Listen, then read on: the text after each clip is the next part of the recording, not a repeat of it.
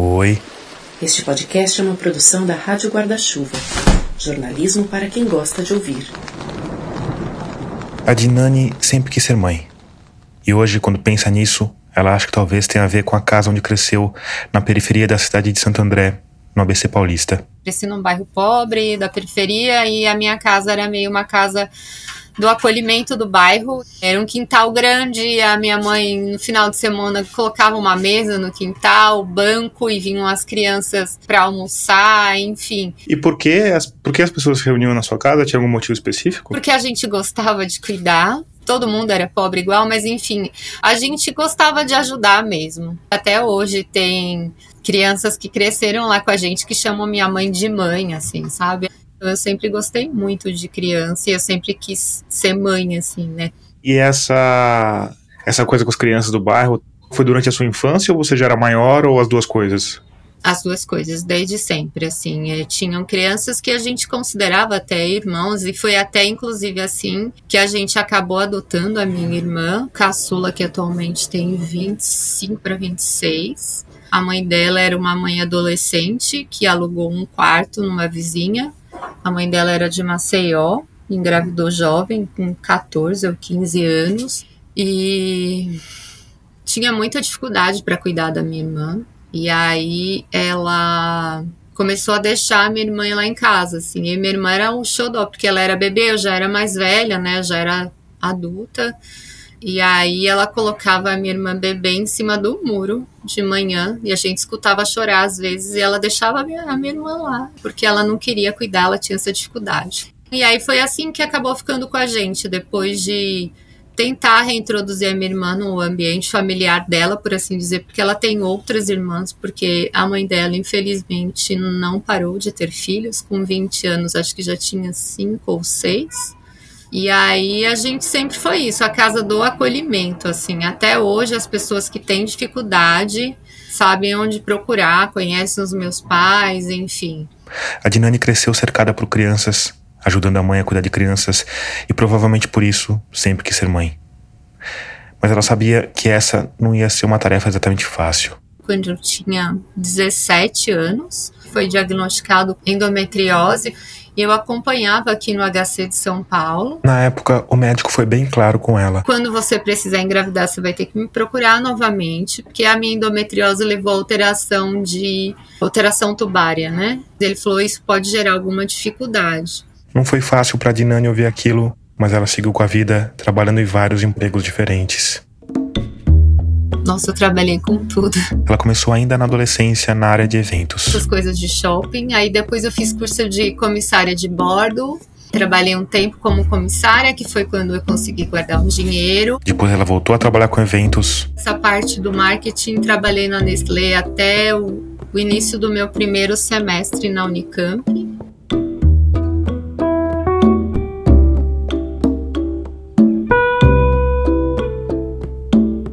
Aos 22 anos, seis anos depois de sair do ensino médio, a Dinani passou no curso de medicina da Unicamp, o que não impediu que ela continuasse trabalhando. No primeiro ano eu trabalhei no bandejão da, da faculdade, depois fui para o banco de teses, e aí no terceiro ano fui para o departamento de anatomia patológica, onde eu era assistente de necrópsia e preparo de material e um tudo dentro da anatomia patológica. Mas eu também dava aula em cursinho, fazia exame médico, auxiliava em exame médico, fazia tudo. Durante a faculdade, além de trabalhar e estudar, a Dinani também encontrou tempo para conhecer o futuro marido dela. Depois de mais ou menos cinco anos de namoro. Nessa época, a Dinani já tinha se formado e trabalhava na zona cinzenta entre administração e clínica médica, que é onde ela atua ainda hoje. A gente casou e eu já sabia dessa dificuldade para ter filhos e tudo. A Dinani me contou que ela tinha receio de não conseguir engravidar por conta da endometriose, mas que mesmo assim eles tentaram durante um ano. Eu queria mais, ele queria menos, na verdade. Na verdade, assim, não é que ele queria menos ter filhos. Ele não fazia questão que fossem filhos biológicos, por exemplo. Ele falava: se a gente não conseguir ter filhos também não tem problema, a gente adota e tá ok, estiver ok para você. A Dinani me disse que sim. A saída da adoção estava ok para ela. Mas antes de ir por esse caminho, eles resolveram pegar uma bifurcação. No caso, a bifurcação da ciência. Uma das minhas colegas é ginecologista e o tio dela é especialista nisso, doutor Arnaldo Cambiag. E dela falou: olha, passa com o meu tio e vê o que ele acha. E aí eu já estava com 34 anos, também já estava naquela questão da idade. Claro que 34 anos está longe de ser uma idade limite para engravidar. Mas como a Dinani era médica e já desconfiava que teria alguma dificuldade por conta da endometriose, essa margem de manobra biológica parecia menor para ela. Porque aí você começa a ter contato com gente que fez oito fertilizações e, tipo, não engravidaram, né? Daí ficava, nossa, de repente, se eu for ficar três anos tentando, com quantos anos será que eu consigo, sabe? Parece que tá mais perto do fim, né? É uma coisa super ruim, assim, tem essa pressão também, né?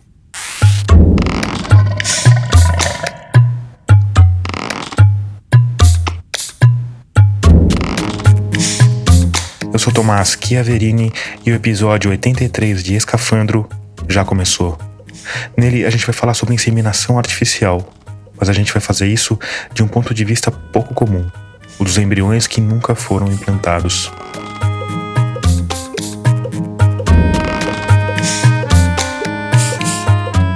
Antes, eu preciso dizer simplesmente que essa semana a Rádio Escafandro completa quatro anos de vida.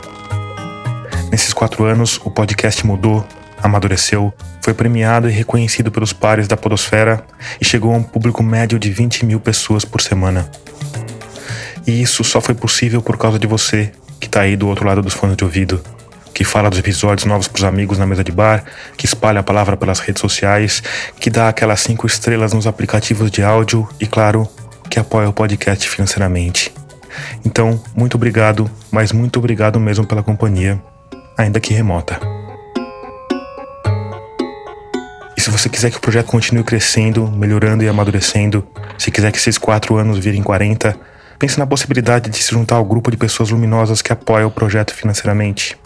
Com cinco reais você já ajuda a fortalecer o podcast.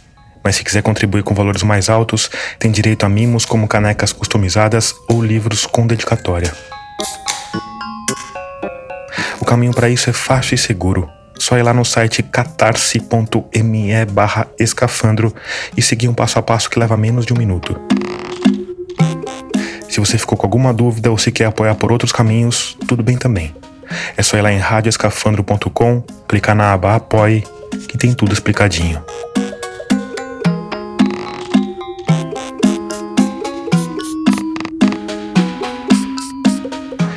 Você já está entre humanos luminosos como a Agnes Camargo, a Samara Valério, o Francisco Taveira Neto e o Gabriel Guerra. Muito obrigado por isso. Por fim, me segue nas redes. Eu tô no Twitter e no Instagram como Rádio Escafandro e como Tomás Chiaverini.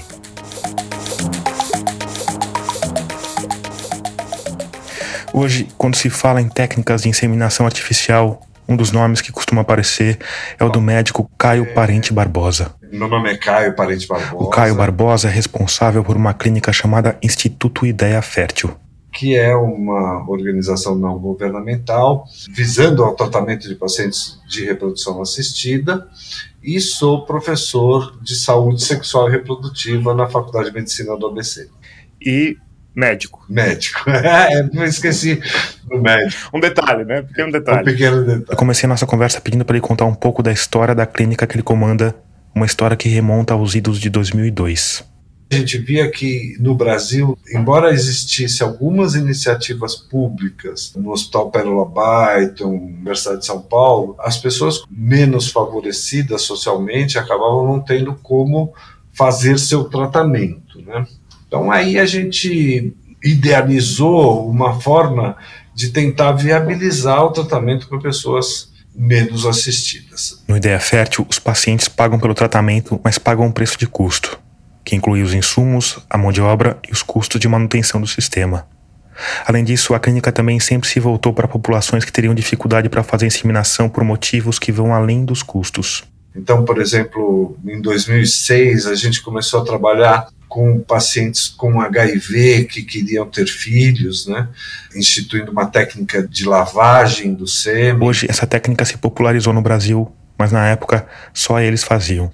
Começamos a trabalhar com indivíduos cadeirantes, né, porque o indivíduo que tem uma lesão medular, praticamente 80% deles tem problemas ejaculatórios, então para que eles tenham filhos, precisa do auxílio da reprodução assistida. Depois começamos com alguns projetos ligados a doenças raras e a pacientes com câncer que vão fazer quimioterapia. E aí, por último, o último dos projetos é o Ideia Fértil Plural, né, que é a ideia de acessibilidade para pacientes LGBTQIA+, pensando na, na possibilidade de reprodução. Né. Isso é o Ideia Fértil. Hoje a gente é entre as cinco maiores clínicas do Brasil, volume de tratamento bastante grande, inclusive dessas outras questões.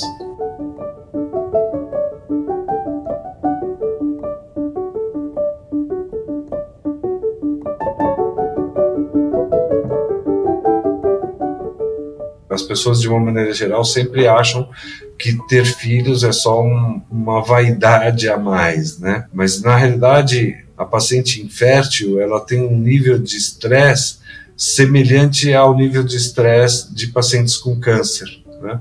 Quer dizer, é um sofrimento muito grande para essas pacientes.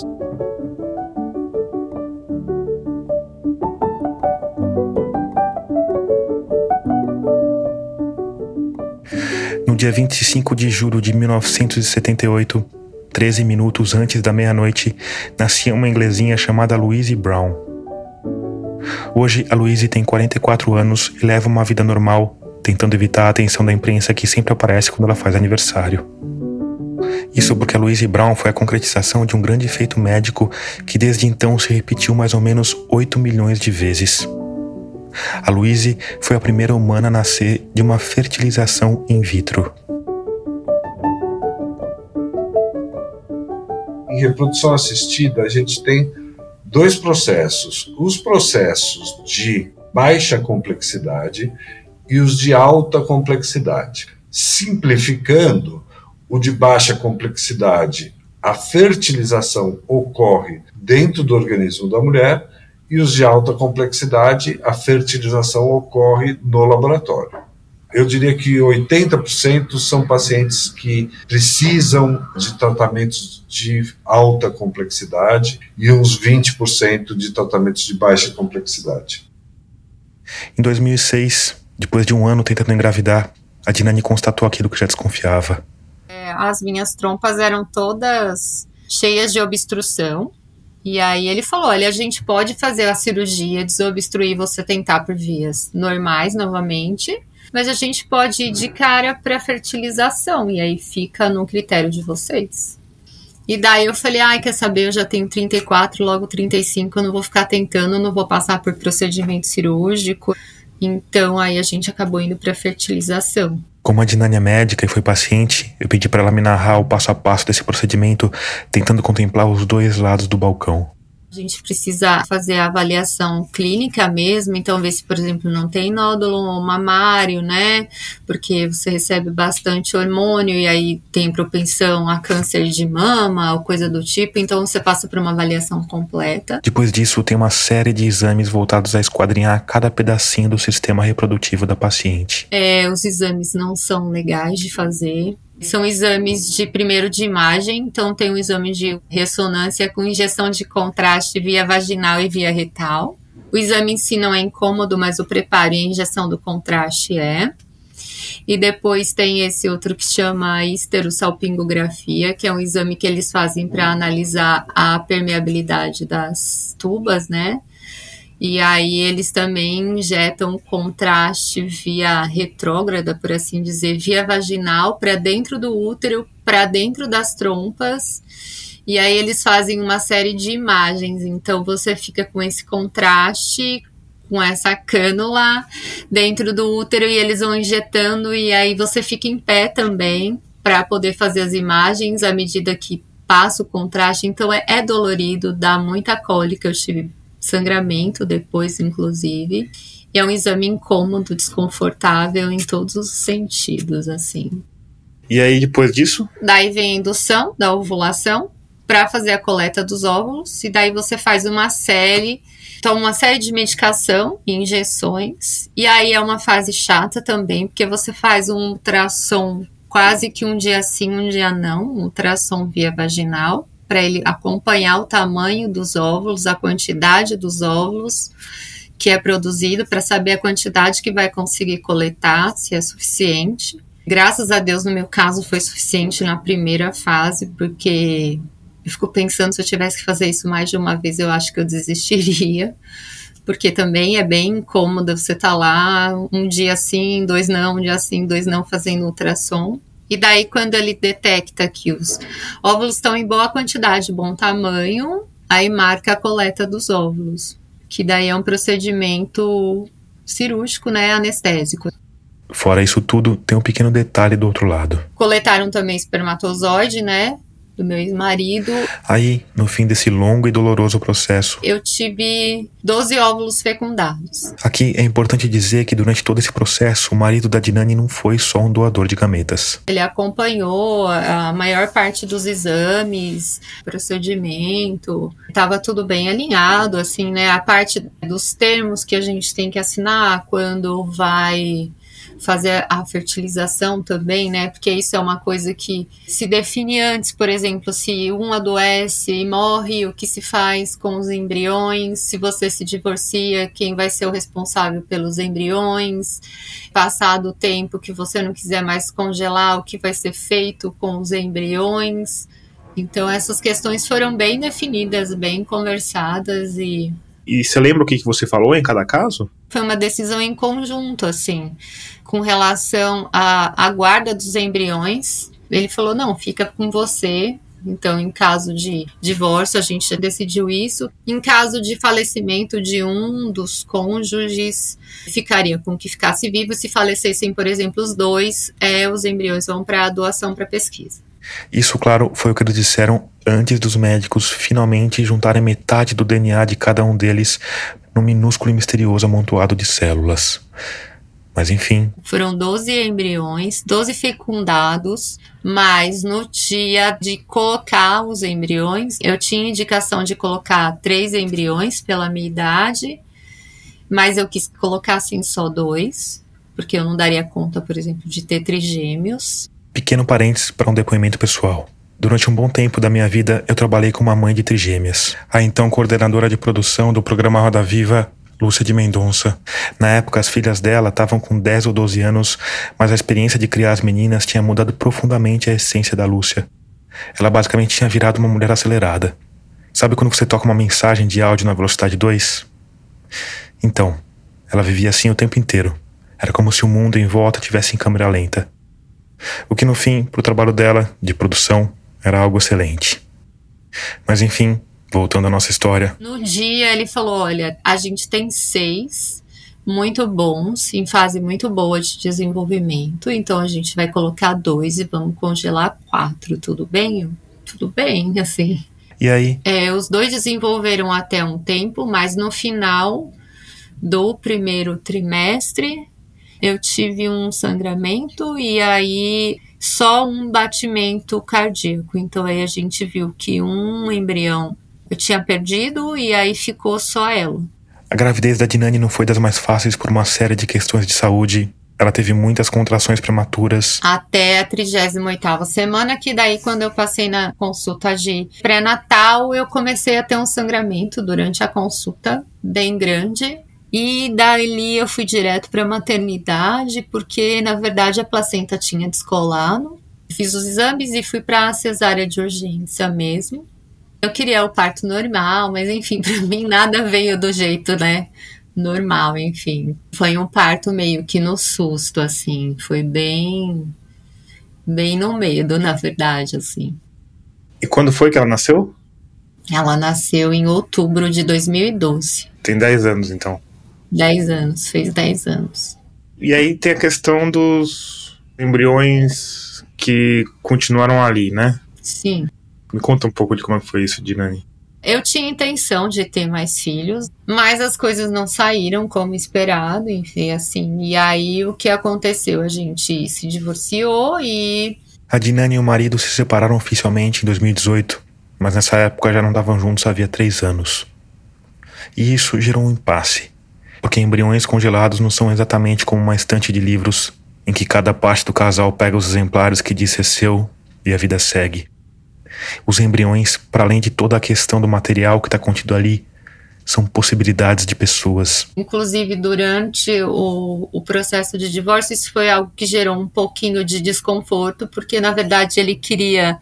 É assim, ah, tem quatro, dois são meus, dois são seus, eu pego dois e eu dou dois para pesquisa e você pega tipo os seus dois e faz o que você quiser, assim. E aí é óbvio que isso não existe, né? Enfim. E você pensou na possibilidade de implantar mais um?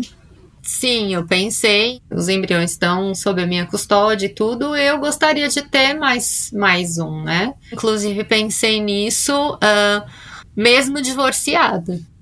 Mas eu entendo a questão dele também, de não querer mais filhos. E você chegou a conversar com seu ex-marido de dessa possibilidade de você ter um filho dele depois do divórcio? Não, não cheguei.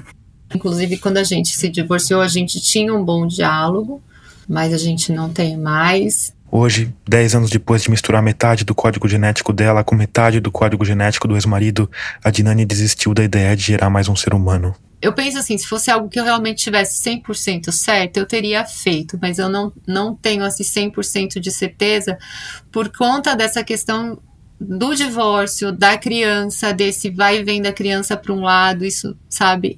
é, as coisas mudam, né? A pessoa muda, então hoje não mais. Eu penso mais, não é nem na questão da gestação, nada disso. Eu penso mais nas questões jurídicas e nas responsabilidades civis depois, e essa questão da lei não ser clara. Aqui ela está se referindo a um aspecto particularmente problemático quando a gente fala na questão dos embriões criopreservados, que tem a ver com a nossa legislação.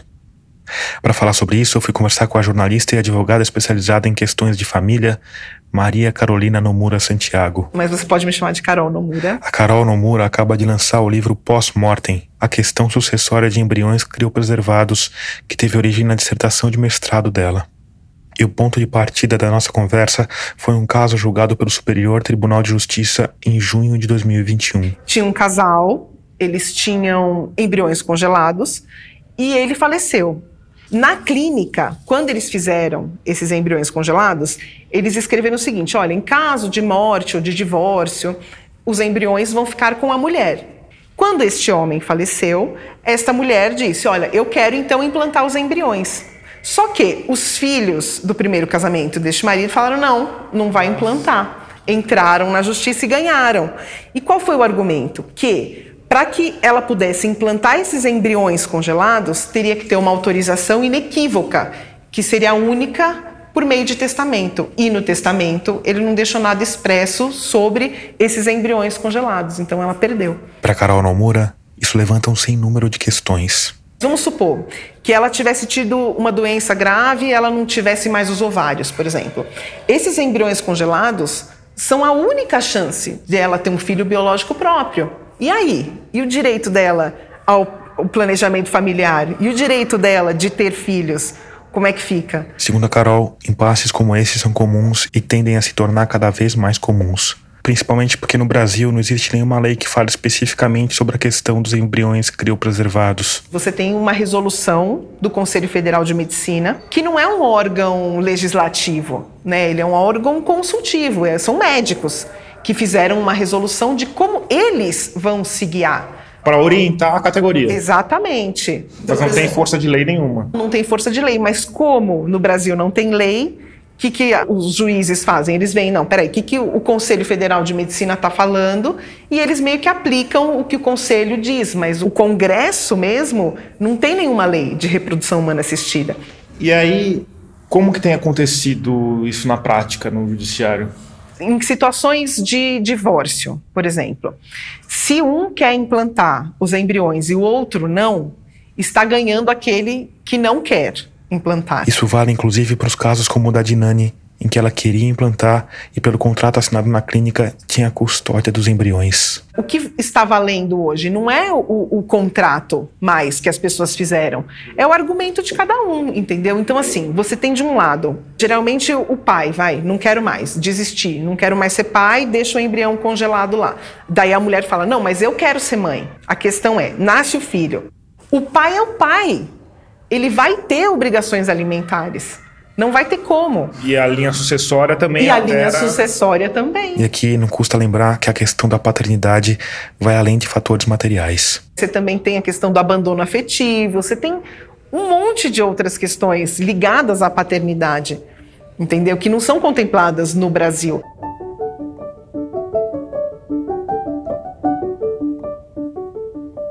E a gente está falando sempre da dessa situação do homem desistir. Mas pode ser o contrário, certo? Tem um caso, por exemplo, a Sofia Vergara. Ela tinha embriões congelados com ah. a, a, a, bonitona. Como é chama? Modern Family? Modern Family, é ela mesma. Ela tinha embriões congelados e ela desistiu. E o cara queria implantar de qualquer jeito, porque ele falava, não, meus filhos e Olha tal. Olha essa genética. Exato. Por favor. Pois é. E aí, é, lá nos Estados Unidos funciona diferente, né? Porque cada estado tem a sua própria legislação e tal. Mas assim, no final deu que ele tentou é, forçar que os embriões não fossem destruídos. Ela não queria mais, tinha pedido a destruição. Mas ele falou: não, são meus filhos e tal. Daí os caras falaram: mas tá, são seus filhos, mas você vai ter que ter uma mãe substituta, né, para ter. No fim, a Sofia Vergara ganhou a custódia dos embriões. Mas foi uma vitória parcial porque ela queria que o material genético fosse destruído. E isso dificilmente vai acontecer. O mais provável é que esse pequeno amontoado de células, essa planta baixa de ser humano, continue congelada indefinidamente.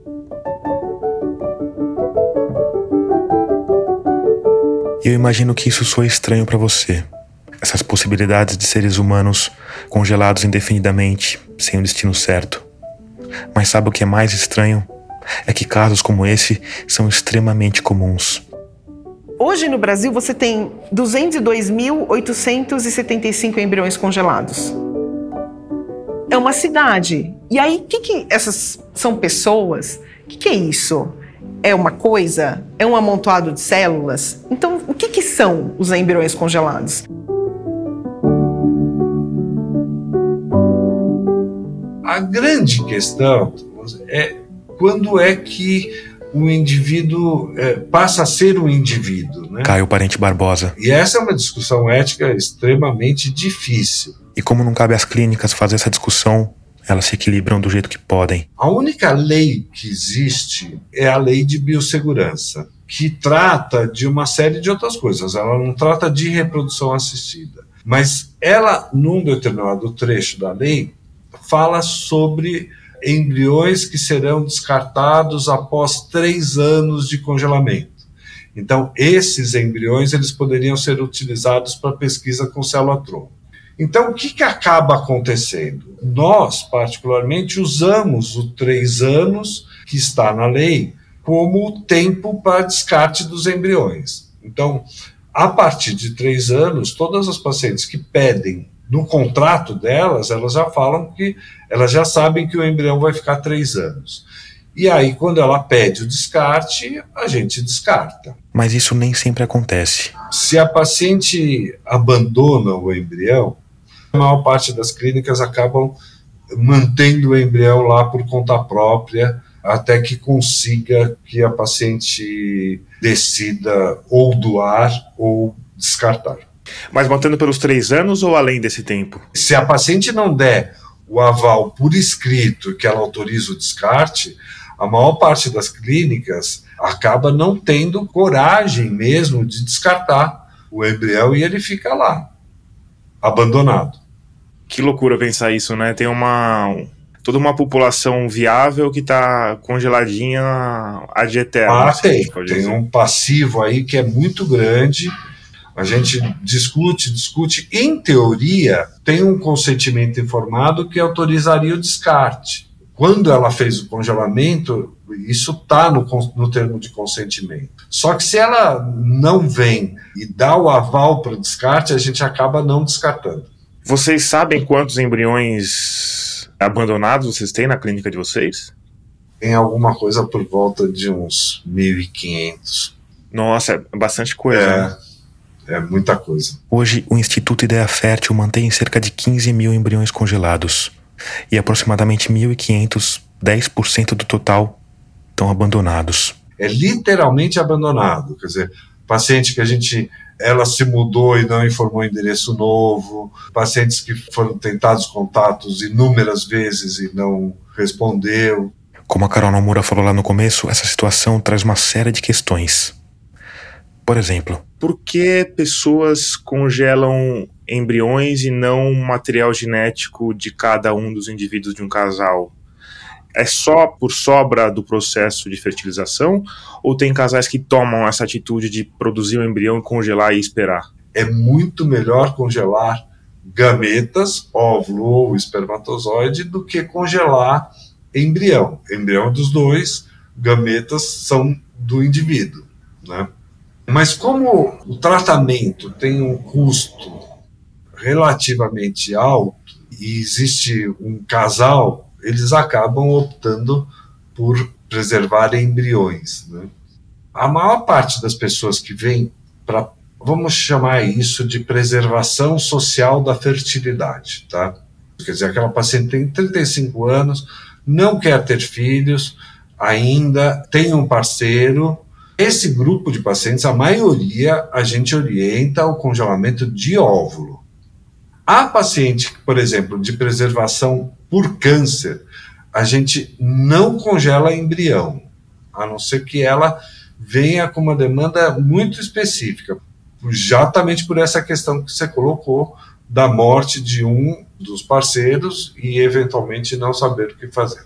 Hoje, no nosso termo de consentimento, tem especificamente a ideia de, no caso de morte de um deles ou de separação, o que é para ser feito com os embriões.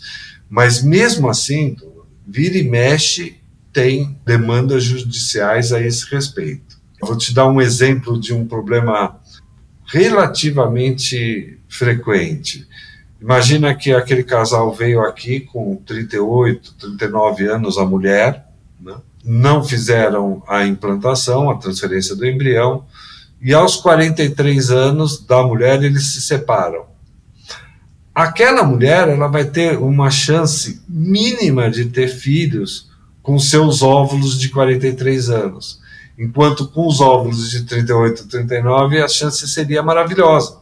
E quando a gente fala em termos de viabilidade, o embrião já fertilizado tem chances maiores do que se congelar o, só os gametas? Até o início dos anos 2000, a sua afirmação ela é absolutamente correta. A gente fazia uma técnica que era uma técnica de congelamento lento dos óvulos e os resultados eram com nível de sobrevivência da metade dos óvulos. Hoje a gente faz uma outra técnica, que é uma. A gente fala que é vitrificação, né? Você mergulha o óvulo direto no nitrogênio, ele vitrifica automaticamente. Com isso, as taxas de gestação de óvulos congelados passaram a ser iguais às taxas de, de gravidez com óvulo fresco. E dura quanto tempo? Tanto o, o, o sêmen óvulo quanto o embrião? A gente sabe quanto tempo que. É, por não, quanto tempo que eles são viáveis? Não.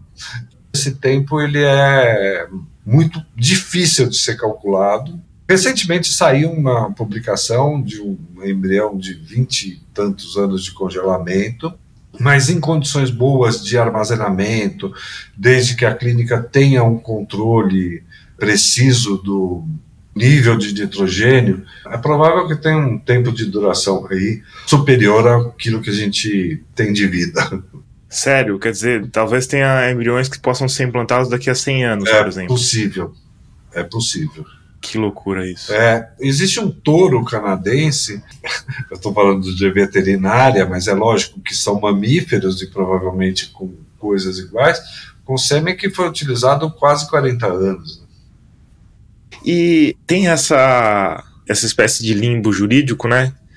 A, a que você atribui é, a ausência de discussão sobre essa questão? É, assim, uma parte eu atribuo à equipe que faz o tratamento, porque isso é um assunto que deve ser tratado e que, na maioria das vezes, a gente acaba não tratando. Por que, que acaba não tratando? É, é eu estou aqui fazendo uma reflexão. Acaba não se tratando, primeiro, porque você nem sabe se vão ter embriões excedentes.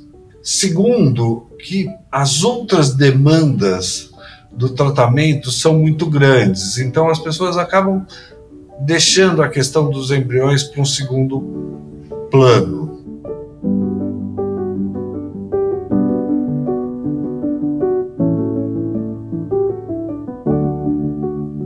Em 2014, em conjunto com outros médicos, o Caio Parente Barbosa publicou um estudo chamado Entendimento do Consentimento Livre Esclarecido na Reprodução Assistida.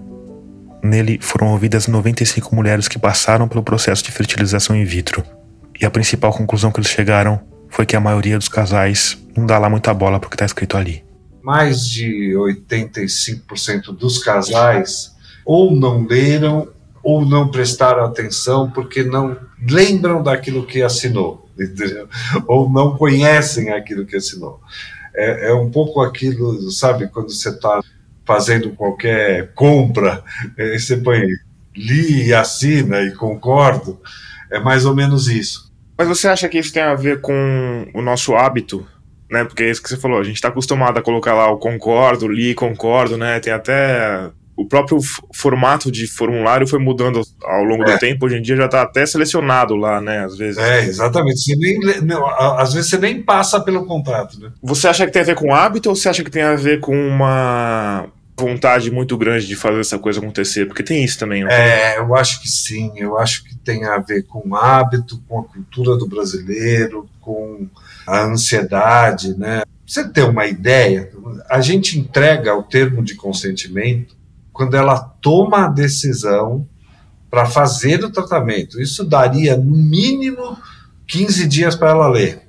E mesmo assim elas não leem. Muitas vezes elas, elas ficam com o contrato, muitas vezes elas chegam para fazer o processo sem o contrato assinado, aí ela assina na hora e você fala elas porque. Ah, porque, porque você está colocando. Pressiona, né, de uma maneira geral. Nos casais hétero, normalmente a mulher pressiona. Para o Caio Barbosa, um bom jeito de resolver essa questão entre clínicas e casais seria ter um profissional ou uma equipe de profissionais que cuidassem especificamente dessa parte do processo. Algo que, segundo a Carol Nomura, já acontece em países como a Inglaterra, por exemplo. Você tem um conjunto de advogados que vai sentar com você e falar assim: mas você entendeu o que é parentalidade? Você entendeu exatamente qual é a sua responsabilidade diante desse ser que vai nascer? Isso, claro, ajudaria um tanto, mas dificilmente resolveria o problema enquanto o legislativo não discutir o assunto e não criar uma legislação clara e eficiente. Por que, que a gente não consegue fazer uma discussão em termos de sociedade para ter uma legislação mais eficiente sobre isso? Bom, primeiro porque a gente tem um Congresso que é um Congresso conservador, e aí eu acho que, do ponto de vista de reprodução, qualquer lei que venha deste Congresso, eu não sei se você chegou a ver aí uma discussão a respeito do Estatuto do Nascituro, né? Aqui talvez seja importante eu te explicar que o nascituro é o embrião que já foi implantado no ventre de uma mulher. E também que o Estatuto do Nascituro é um projeto de lei que se arrasta desde 2007, mas que recentemente voltou a ganhar fôlego no Congresso. Já se coloca aí, é, nesse estatuto, questionamentos, inclusive, a respeito da interrupção de gravidez em caso de estupro, né? E risco de vida materna. Então, existe uma pauta conservadora essa pauta conservadora do ponto de vista de direitos reprodutivos é uma pauta perigosa, né, no sentido de cercear o direito das mulheres. Na minha opinião, por que, que não tem uma lei? Porque eles vão ter que falar de aborto. Carolina Nomura Santiago. Eles vão ter que falar de embrião congelado ou dentro do útero. Você vai ter que discutir toda essa questão da reprodução como um todo, não só a reprodução humana assistida, mas da reprodução em geral, e isso efetivamente vai cair na questão do aborto. Que na verdade, mesmo se a gente tirar o aborto da equação, é uma questão que esbarra muito na religião, certo? Muito. E a gente tem um congresso que é. Super religioso, sim. É complicado, né? Porque isso obscurece um pouco o que é a ciência, né? Você coloca, ah, tá bom, é, é o embrião congelado é vida, é tá concebido. Sem dúvida ele está concebido, mas ele, ele tem o mesmo peso do embrião que está dentro do útero? Você vai ter que destrinchar, vai ter que enfrentar de frente esses temas. E eu não acho que o nosso congresso vai enfrentar tão cedo isso e vai ficar cada vez mais barato e vai ter cada vez mais cada vez mais barato que você vê assim saltou de um ano para cá já foram é, 100 mil a mais embriões congelados. E aí tem uma coisa muito doida porque a diferença do nascituro e do embrião é o fato de um estar na barriga e o outro não. Exatamente. E a gente trata um como vida e outro como material genético, sendo que eles são exatamente a mesma coisa, certo? São exatamente a mesma coisa e eles estão, às vezes, exatamente no mesmo momento de desenvolvimento. E aí, o que é muito fascinante nesse tema, como não tem nada de legislação no Brasil, fica uma coisa muito ampla. Então, eles inventam várias teorias então você tem, por exemplo, a teoria de que o embrião, até ele ter 14 dias lá que ele está fazendo, ele é um pré-embrião, ele não é embrião. Então, por ele ser pré-embrião, ele é um amontoado de células. Isso se justifica por quê? Tem a fertilização. Vira um amontoado de células mesmo. E essas células são chamadas de totipotentes, ou seja, elas podem se formar em qualquer coisa, inclusive a placenta. E a placenta não é um ser humano, Entende? E você acha que faz sentido essa divisão? Faz sentido quando você vai falar assim: em que momento esse monte de células vai virar um ser que tem personalidade jurídica? Em que momento? Tem uma teoria que chama a teoria da nidação, que é esse ser só vai ter proteção ou vai, só vai poder ser considerado alguma coisa quando ele foi implantado. Porque ele precisa ser implantado para poder se desenvolver. A Carol deu um exemplo prático que ilustra bem essa dicotomia. Acabou a energia da clínica, perderam-se todos os embriões. Os donos da clínica, eles vão ser acionados por homicídio? Não.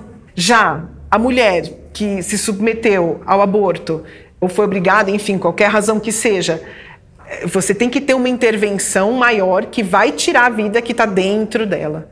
Qual que é o argumento que as pessoas que são contra a descriminalização do aborto, né? Elas dizem que esse feto não é da mulher, não é parte da mulher.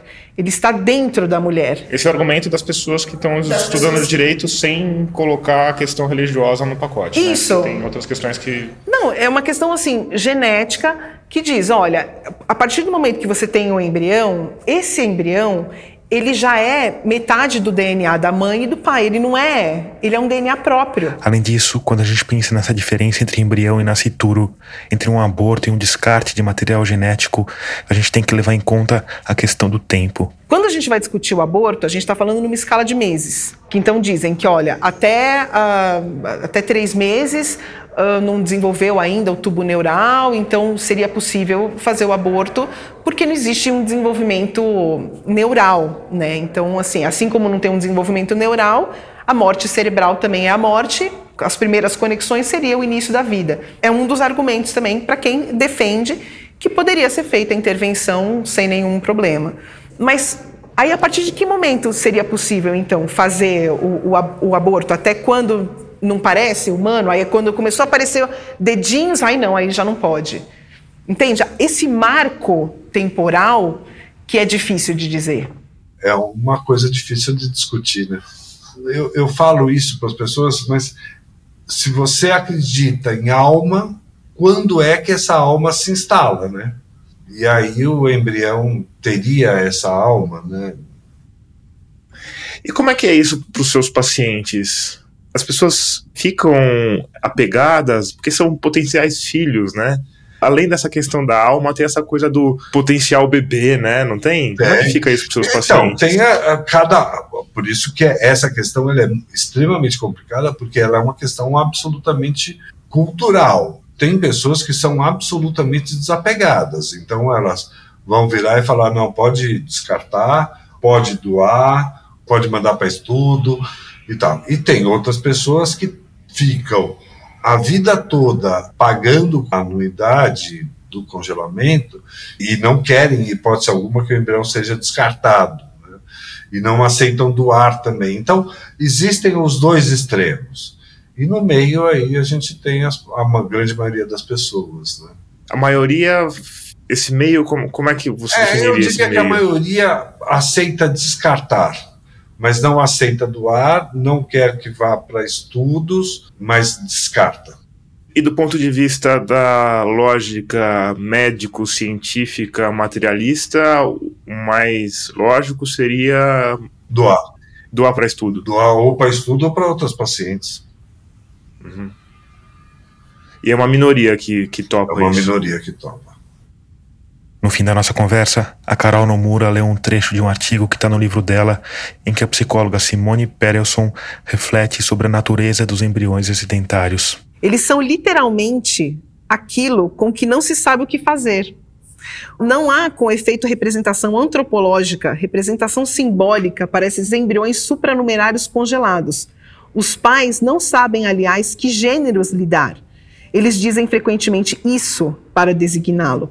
Alguém meio coisa, alguém meio homem, na suspensão entre a vida e a morte, entre a humanização e a destruição. Os embriões excedentes são de fato as sobras, o resto inassimilável do processo reprodutivo ou ainda os restos humanos do processo técnico-científico.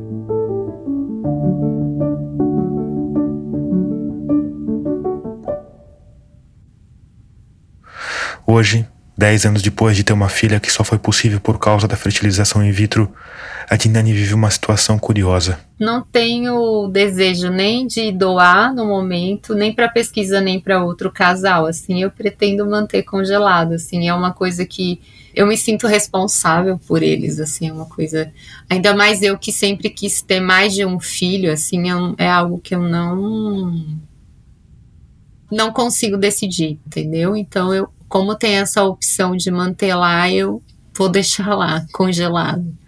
É caro? Você pode me falar quanto que custa para manter? A gente paga por anuidade, né? Onde eu pago é 1.300 reais por ano. E aí, me chama a atenção essa, essa ideia que vocês dois, dois médicos têm sobre os embriões, né? Uhum. Ele tem essa ideia de dar para pesquisa, que é uma ideia ah, eu acho que tecnicamente ou logicamente, friamente falando, certo? Sim. Talvez seja a ideia mais lógica se fazer. E você tem esse apego, que é uma coisa muito mais ligada, talvez, com o sentimento de alguém que é mãe, de maternidade, de carinho, né? Sim. Como é que você vê essa diferença, assim, de vocês verem essa mesma coisa que vocês criaram juntos, assim, sabe?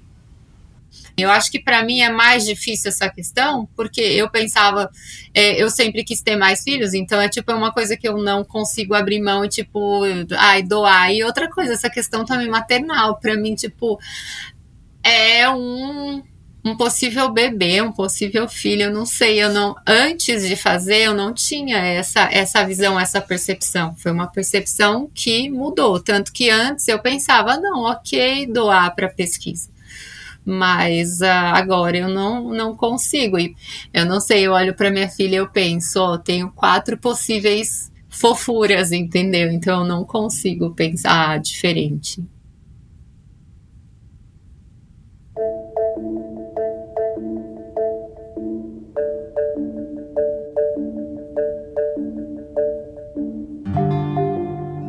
Antes de terminar, eu quero te indicar um dos nossos podcasts parceiros de Rádio Guarda-Chuva, o Economia do Futuro.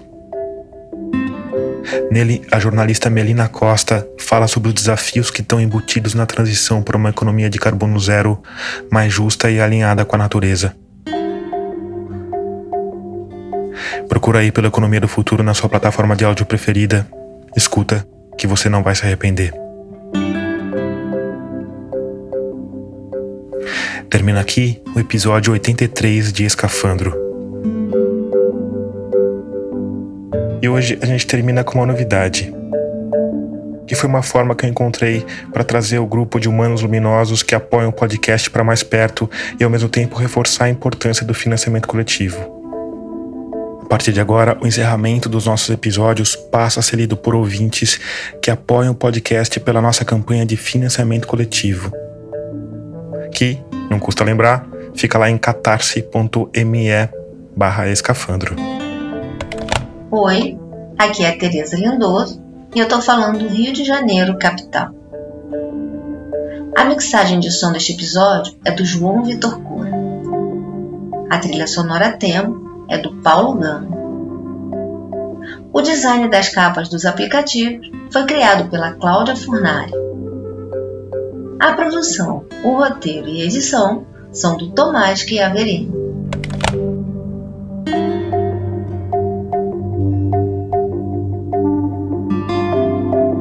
Obrigado por escutar e até o próximo mergulho.